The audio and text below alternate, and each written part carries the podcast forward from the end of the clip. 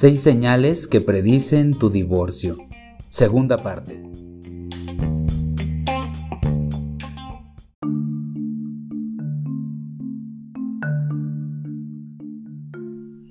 La quinta señal. Intentos de desagravio fracasados.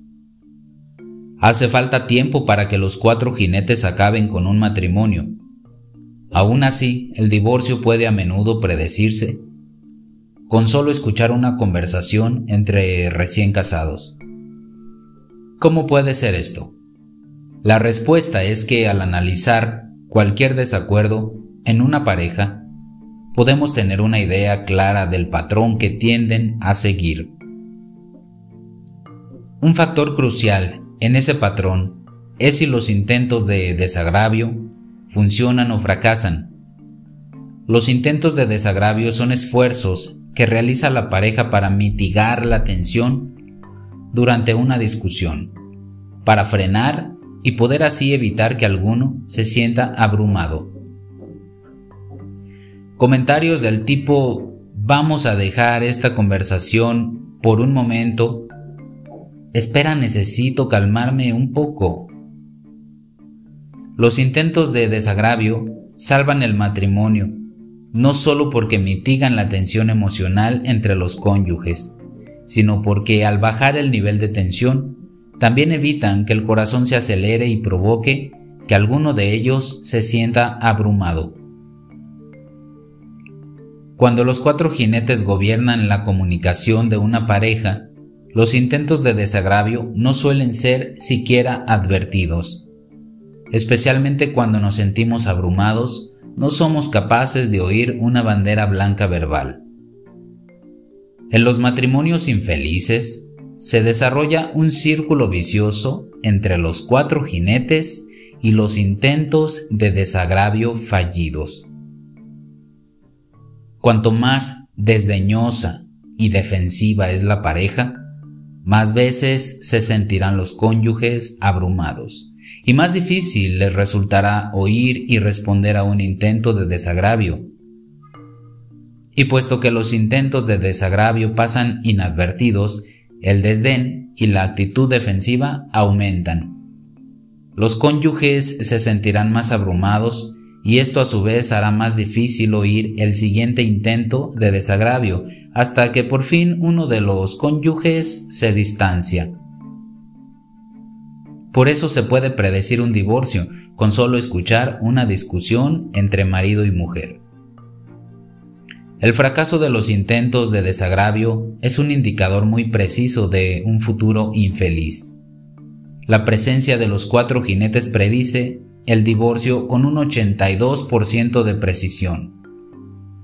Pero si a esto añadimos el fracaso de los intentos de desagravio, el índice de aciertos alcanza un 90%. Esto es porque algunas parejas que cabalgan con los cuatro jinetes en sus discusiones logran reparar el daño que estos provocan. Por lo general, en esta situación, cuando los cuatro jinetes están presentes, pero los intentos de desagravio funcionan, el resultado es un matrimonio estable y feliz.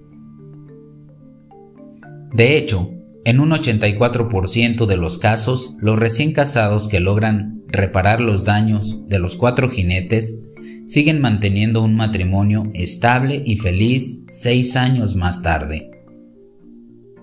Pero si no existen intentos de desagravio, o si estos intentos pasan desapercibidos, el matrimonio corre serio peligro. Bajo los anteriores descubrimientos, después de escuchar una discusión matrimonial durante tres minutos, se puede predecir en un 96% de los casos si esa discusión logrará resolver un conflicto. En los matrimonios emocionalmente inteligentes se da una amplia gama de intentos de desagravio. Cada persona tiene su propio estilo, algunas parejas se sacan la lengua, otras parejas se echan a reír o sonríen o piden perdón. Incluso una frase con tono irritado como deja de gritarme o te está saliendo del tema puede mitigar una situación tensa.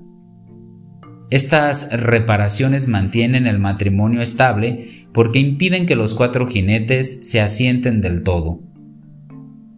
El éxito o el fracaso de un intento de desagravio no tienen que ver con la elocuencia de la frase, sino con el estado del matrimonio. John Gottman habla de este fenómeno en el siguiente fragmento. Hal y Jody una pareja felizmente casada, me enseñaron esta lección. Hal es un químico investigador y a causa de la naturaleza de su trabajo se entera muchas veces en el último momento de que no llegará a casa a tiempo para cenar. Aunque Jody sabe que Hal no puede controlar su horario, esta situación la molesta enormemente. Cuando discutieron el problema en nuestro laboratorio, Jody señaló que los niños se negaban a cenar hasta que él estuviera en casa, de modo que muy a menudo tenían que cenar muy tarde, cosa que a ella no le gustaba. Hal sugirió entonces que les preparase una merienda, para que no pasaran hambre, ante lo cual Jody le espetó. ¿Y qué te crees que he estado haciendo todo este tiempo? Hal se dio cuenta de que había metido la pata se había mostrado inconsciente ante lo que sucedía en su propia casa y peor aún, había agraviado la inteligencia de su esposa. En un matrimonio infeliz, esto podría ser el comienzo de una buena pelea. Yo esperé a ver qué pasaba a continuación. Puesto que todas las demás pruebas sugerían que su matrimonio era feliz, predije que Hal recurriría a algún hábil intento de desagravio, pero lo único que hizo fue mirar a Jody con una sonrisa algo boba o ingenua. Jody se echó a reír y luego prosiguieron con la discusión. La sonrisa de Hal dio resultado porque el matrimonio funcionaba.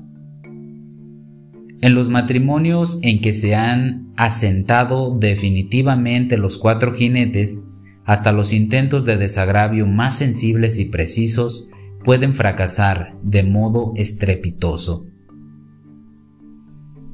Irónicamente, vemos más intentos de desagravio entre las parejas con problemas que en los matrimonios estables. Cuanto más fracasan los intentos de desagravio, más recurre a ellos la pareja.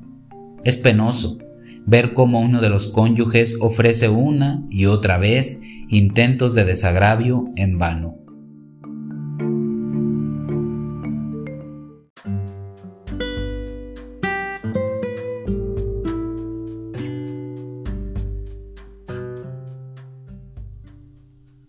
La sexta señal. Malos recuerdos. Cuando una relación queda inmersa en la negatividad, no solo corre peligro el presente y el futuro de la pareja, también el pasado corre un riesgo. Generalmente si se pregunta a las parejas sobre la historia de su matrimonio, se mira en repetidas ocasiones que los cónyuges que mantienen un punto de vista negativo sobre su pareja y su relación suelen reescribir su pasado.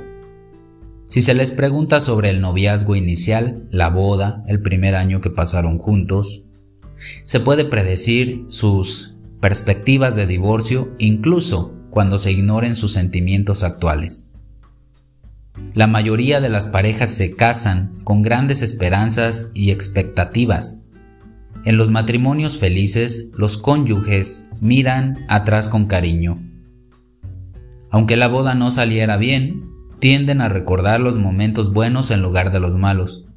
Recuerdan lo positivos que se sentían al principio, lo emocionante que fue conocerse y lo mucho que se admiraban. Cuando hablan de los tiempos difíciles, glorifican las luchas que han mantenido y sienten que sacaron fuerzas de la adversidad que soportaron juntos. Pero cuando un matrimonio no va bien, la historia se escribe de nuevo para peor. Ahora ella recuerda que él llegó media hora tarde a la ceremonia, o él insiste en el tiempo que ella pasó hablando con el padrino de la boda, o, entre comillas, coqueteando con sus amigos. Otra triste señal es cuando les resulta difícil recordar el pasado. Se ha convertido en algo tan poco importante o tan doloroso que han dejado que se desvanezca. La razón de que en un matrimonio se tengan recuerdos tan distorsionados se debe a que la negatividad entre ellos se ha tornado muy intensa. Cuando los cuatro jinetes cabalgan en un hogar dañando la comunicación, la negatividad crece hasta tal grado que todo lo que un cónyuge hace es considerado bajo una luz negativa por el otro. En un matrimonio feliz, si el esposo olvida recoger la ropa de la lavandería, tal como prometió, lo más probable es que ella piense, bueno, ha estado muy estresado últimamente y necesita dormir considerará que ha sido un fallo momentáneo provocado por una situación específica. En un matrimonio infeliz, la misma circunstancia provocará una reacción muy distinta. Él siempre es tan desconsiderado y egoísta, pensará ella.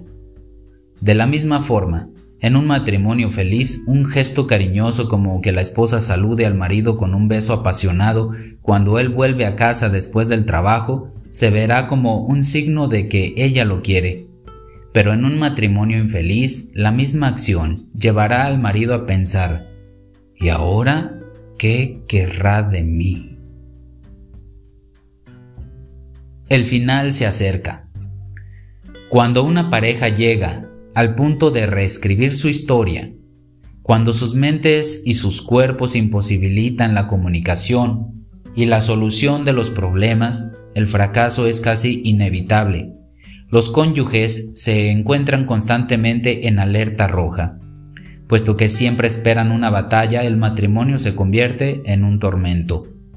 El resultado comprensible es el abandono de la relación. A veces una pareja en este estado acude a un terapeuta. En la superficie puede parecer que no pasa nada. No discuten, no muestran desdén ni actitudes evasivas. Hablan con calma y con distancia sobre su relación y sus conflictos. Un terapeuta podría suponer que sus problemas no son muy profundos, pero lo cierto es que uno de los cónyuges o ambos ya se han distanciado emocionalmente del matrimonio. Algunas personas abandonan un matrimonio de forma literal, divorciándose. Otras lo hacen simplemente viviendo vidas separadas bajo el mismo techo. Sea cual sea el camino, existen cuatro etapas finales que señalan la muerte de una relación. 1 considerar que los problemas matrimoniales son muy graves. 2. Hablar parece inútil. Cada uno intenta solucionar los problemas a solas. 3. Empiezan a llevar vidas separadas. 4. Se sienten solos. Cuando una pareja llega a la última etapa, uno de los cónyuges o ambos puede tener una aventura, pero una relación extramatrimonial es por lo general un síntoma de un matrimonio moribundo, no la causa. El final del matrimonio podía haberse predicho mucho antes de la relación extramatrimonial. A menudo las parejas comienzan a buscar ayuda para salvar su matrimonio cuando ya están inmersas en aguas turbulentas hubieran podido ver mucho antes las señales de aviso, si hubieran sabido buscarlas. Los problemas incipientes pueden verse en, número uno, lo que los cónyuges se dicen el uno al otro, es decir, la prevalencia de planteamientos violentos en las conversaciones, los cuatro jinetes y la negativa a aceptar consejo. 2. El fracaso de los intentos de desagravio. 3. Las reacciones fisiológicas.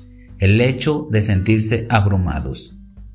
4. Los constantes pensamientos negativos sobre el matrimonio. Cualquiera de estas señales sugiere una separación emocional, y en la mayoría de los casos el divorcio es solo cuestión de tiempo. Pero no se acaba hasta que se acaba. Finalmente, John Gottman cierra este episodio de la siguiente manera. Por muy triste que suene todo esto, estoy convencido de que muchos matrimonios pueden salvarse. Incluso una pareja que ha tocado fondo puede revivir si recibe la ayuda precisa. Al principio, cuando averigüé cómo predecir el divorcio, pensé que había descubierto la clave para salvar matrimonios.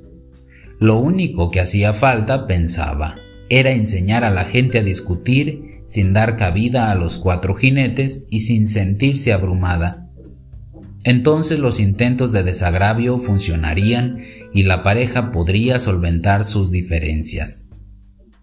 Pero como tantos otros expertos antes que yo, estaba en un error. No fui capaz de encontrar el código para salvar matrimonios hasta que comencé a analizar lo que de hecho funcionaba en los matrimonios felices. Después de estudiar intensamente matrimonios estables durante 16 años, ahora sé que la clave para reanimar una relación o ponerla a prueba de divorcios no reside en cómo manejamos las discusiones, sino en cómo se comporta un cónyuge con el otro cuando no están discutiendo. De modo que, aunque los siete principios pueden ayudarte a enfrentarte a los conflictos, la base del método es fortalecer la amistad que existe en el corazón de todo matrimonio.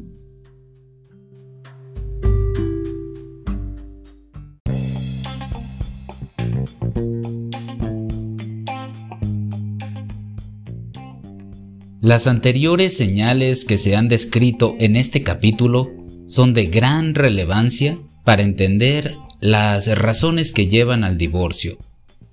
Ya estaremos compartiendo en otra ocasión algunos principios fundamentales para vivir en pareja. Por ahora esto es todo, pero solo por hoy, porque aún hay mucho que decir.